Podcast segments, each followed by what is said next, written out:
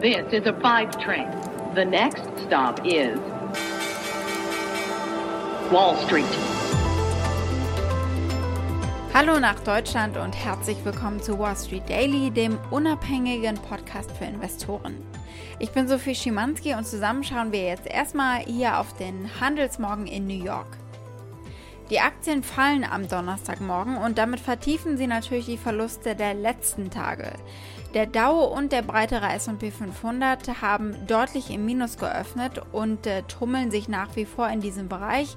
Der Nasdaq steht auch nicht besser da, nachdem der Index am Mittwoch bereits um 2% gefallen war.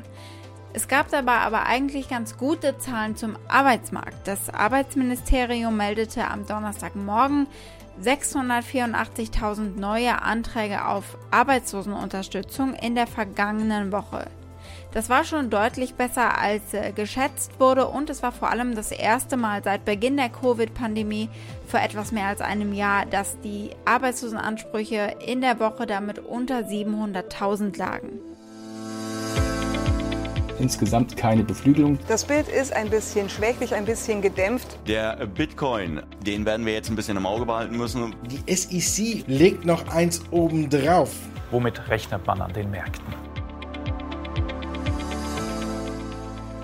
Wir schauen auf den Tag heute als erstes. Wir besprechen Daten, die es gab und äh, was noch so ansteht. Das ist nämlich jede Menge. Das Space-Unternehmen Redwire will sich an der Börse listen lassen, dank SPEC. Da gucken wir als zweites Thema drauf. Und weil Specs der neueste Schrei sind und ihnen so viel Aufmerksamkeit und so viel Geld zugeflogen sind, nimmt die Börsenaufsicht die SEC das mal genauer unter die Lupe und wir gucken, äh, was sie daran so juckt. Wir sprechen über ein neues Bitcoin-ETF, das aber noch vor einer entscheidenden Hürde steht, bevor es tatsächlich Geld einsammeln darf. Und wir bereiten uns vor auf das Tech-Hearing heute vom Kongress. Wer ist alles da, fragen wir und worum geht es überhaupt? Die Aktie des Tages ist die von Adidas, die ja neben anderen Marken auch ordentlich Stress in China haben.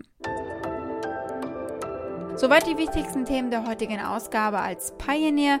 Hört ihr die kompletten Folgen auf unserer Website thepioneer.de und natürlich in den gängigen Podcast-Apps.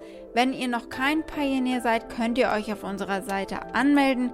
Damit würdet ihr unabhängigen Journalismus unterstützen und ihr haltet unsere Angebote werbefrei und habt danach Zugriff auf alle Pioneer-Inhalte.